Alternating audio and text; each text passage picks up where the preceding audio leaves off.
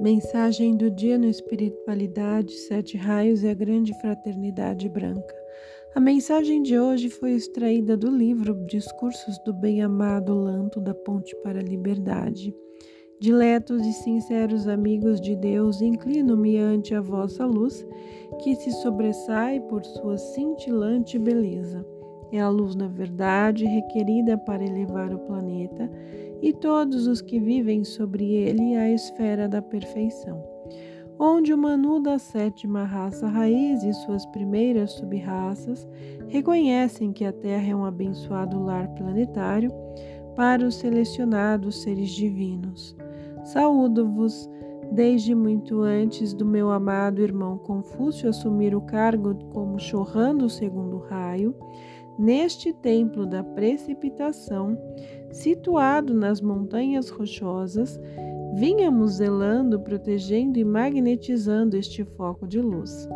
Deste templo conduzimos a chama da precipitação aos reinos da natureza e ao reino humano, principalmente para a pessoa que se tornou suficientemente digna e responsável de toda a confiança para lidar com os inúmeros tesouros oriundos de talentos que se manifestam e se expressam na perfeição divina, tais como esculturas, bibliotecas completas de livros de incalculável valor, preciosas joias e outras tantas dádivas e belezas de nosso foco de luz incompreensíveis à mente humana.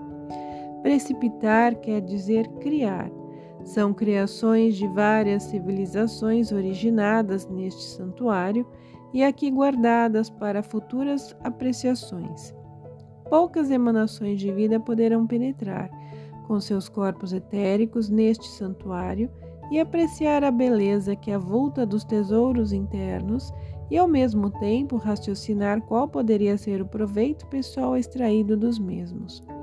Pouquíssimas emanações saberiam dar valor a uma união entre o reino celeste e seu invólucro interno e carregar carregar e carregar seu manto carnal com a beleza reinante neste recinto, expressando nos mínimos detalhes apenas divindade. Nosso propósito é precipitar através de vós a beleza e perfeição das mesmas, de modo que se manifestem na própria natureza e possais ser assim os representantes da perfeição de nosso poderoso Churran El Moria, durante o primeiro raio e do magnânimo mestre ascensionado Saint Germain, diretor do sétimo raio. Por este motivo, os bem-amados Elohim, Astreia e Claire e todos os seres imbuídos com os poderes da graça e da misericórdia divina que se ocupam especialmente em afastar a causa interna que, na maioria das vezes, é desconhecida pelos discípulos sinceros e conscienciosos. Apresentam ao Conselho Kármico petições especiais para afastar toda a dor e sofrimento do ser externo, que poderiam prolongar a causa kármica e oferecer a força e o poder da precipitação de todo bem, que aqui está à disposição de qualquer ser humano. Poucas pessoas têm conhecimento de nosso santuário, ou seja, da especificação de nosso templo e de nosso trabalho. Lastimavelmente, poucas pessoas elevam seus apelos a nós. Os anjos encarregados das petições colocam-nas sobre a mesa. Os mestres ascensionados que se ocupam em examinar estes pedidos, melhorá-los e apresentá-los ao conselho, apelando por uma determinada dispensação divina, esperam que a petição completa esteja preparada e, desta forma, quando entregue definitivamente ao Conselho, a resposta não tarde. Este suntuoso santuário sobre o Monte Teton tem a honra da presença constante do arcanjo Ezequiel e da bem-amada Ametista, trajando vestes de cor púrpura rei, a bem-amada Porte ocupa entre os membros do Conselho Kármico o trono principal, uma vez que ela preside as reuniões. Quatro enormes e maravilhosas pombas dão cobertura a este recinto.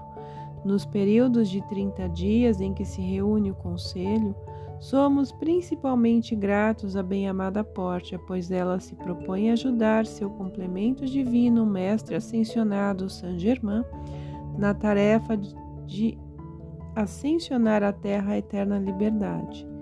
Antes que as petições sejam despachadas, nos dias 1 de janeiro e 1 de julho, temos a permissão de nos acercarmos da bela porta.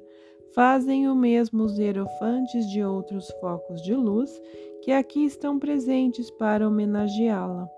Assim como costumam agir os mestres ascensionados, também os discípulos não ascensionados aqui presentes beijam a orla de seu manto, expressando gratidão, apenas gratidão pela sua misericórdia e espontaneidade em auxiliar a terra em seus diversos reinos em evolução.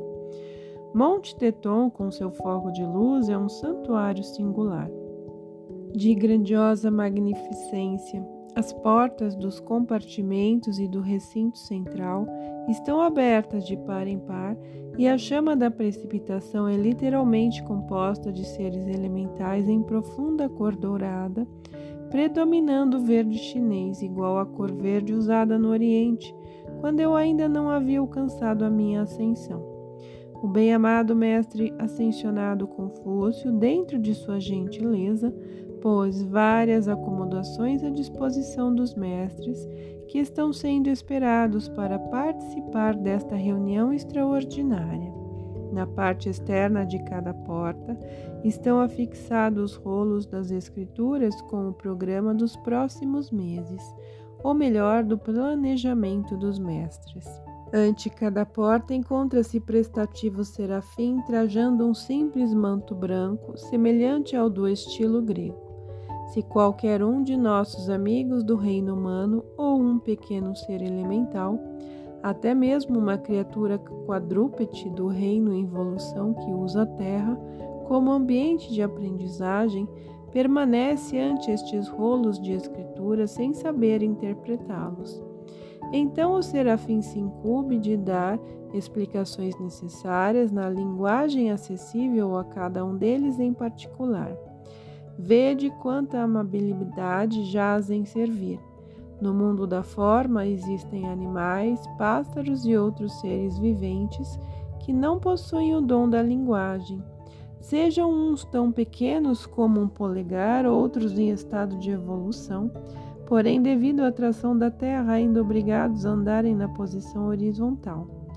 Todos são instruídos pelos serafins, os reinos dos gatos, cães e cavalos, assim como o reino humano, igualmente são bem representados nestas reuniões pelos seus guardiões ou padrinhos. Em razão da maravilhosa bondade e auxílio do bem-amado Confúcio, todos têm seus lugares previamente designados e podem comunicar-se uns com os outros. Um instrutor permanece neste recinto principalmente ao lado da alma gêmea do representante, cada um dentro da própria característica. Seja pássaro ou ser quadrúpede, todos são bem assistidos. Dialogam sobre aquilo que nos próximos meses deverá surgir de grande proveito para o reino em questão. Às vezes, um ouvinte afasta-se discretamente e pergunta ao serafim se lhe é permitido entrar em uma das salas e falar com o hierofante dos mestres ou com aquele que dá uma assistência especial. Os serafins conseguem imediatamente uma audiência privada com os seres divinos. Estes são tão maravilhosos que palavras humanas jamais conseguiram descrever sua beleza e dedicação, tudo é feito espontaneamente. Nessa audiência, os queixosos relatam sua história, sua vida, a situação desagradável da canga nas costas dos bois, a desgraça e perversidade de ir contra vários reinos. Os seres divinizados prestam toda atenção, assim como fazem com os membros de sua própria categoria. Cada um destes seres possui uma belíssima pena de escrever, de material leve, com a qual eles descrevem sobre uma substância semelhante à cera. Em nosso reino, assim como no vosso, a paciência deve prevalecer em tudo, porque alguns discípulos que necessitam de auxílio ainda não aprenderam a ter paciência. O hierofante terá de usar paciência para ouvir o que o solicitante tem a relatar. É curioso, no momento em que o queixoso expõe a sua questão, surge como que por encanto a resposta sobre o bem que ele deixou de fazer. Automaticamente a resposta é dada. Contudo, os seres auxiliares estão prontos a dar-lhe a devida atenção. Durante seis meses antes de ele regressar à presença do Augusto Conselho Kármico. Na realidade, não é necessário apresentar os rolos da escritura ao conselho, pois este, por sua vez, já sabe do que se trata, visto que a vontade do pedinte ficou registrada em sua própria aura. O conselho não somente conhece sua vida atual, demonstrando que deseja aperfeiçoar-se, como também suas encarnações passadas, da mesma forma, analisa pela cor da aura se o indivíduo tem boas intenções para amenizar suas faltas, ou se a aura é de cor cinzenta borrada com cores marrom, vermelho escuro, da depressão, egoísmo, aflição, impaciência, etc. Porém, se ele tem praticado boas obras e pensa em evoluir, sua aura apresenta-se transparente nas cores do arco-íris. Se vos encontrais na presença de vossos mestres ascensionados, então não pode existir qualquer muralha construída ou gerada pelos magos negros, enquanto estes se encontravam no Copon ou em seu encarceramento provisório, nem pode existir algo que pudesse ocultar dos mestres qualquer aura enegrecida de um ser no reino humano. Nós não somos aquilo que dizemos ser, mas somos aquilo que a eficiência do trabalho comprova. Vinde a Teton, amados adeptos, buscai a chama da precipitação. Ela está à vossa disposição, se realmente a desejais. Deveis atraí-la ao vosso mundo e apelar humildemente, como eu faço em minhas meditações. Apelai pelo seu poder para que sejam afastados de vós todos os maus e sutis desejos conhecidos ou desconhecidos, para poderdes precipitar algo grandioso.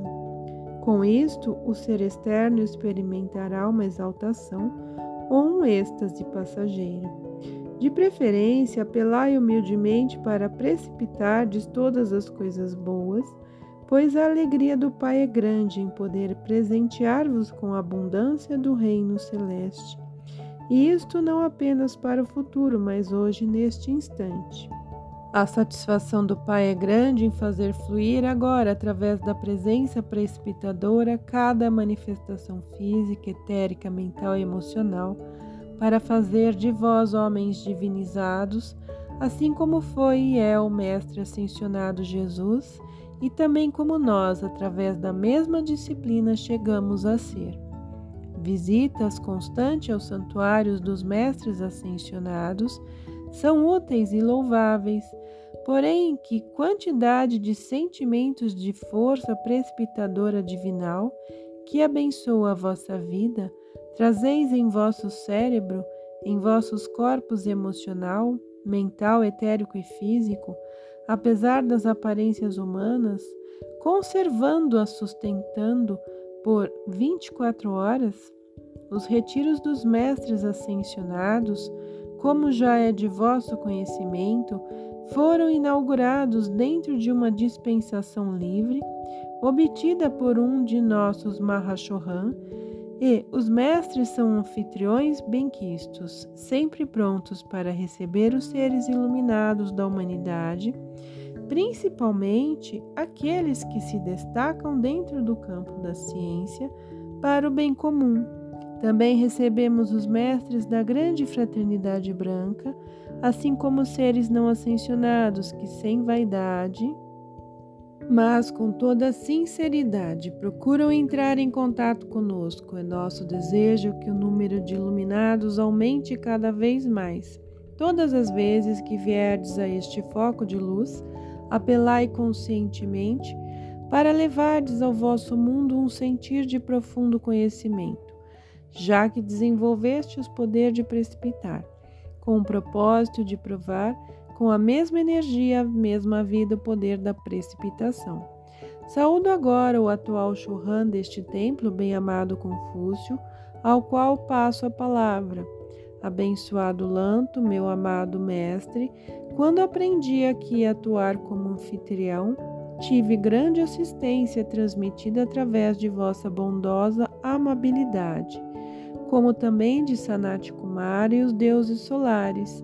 Eu sou feliz em ver nossos salões repletos de hóspedes, afirmo.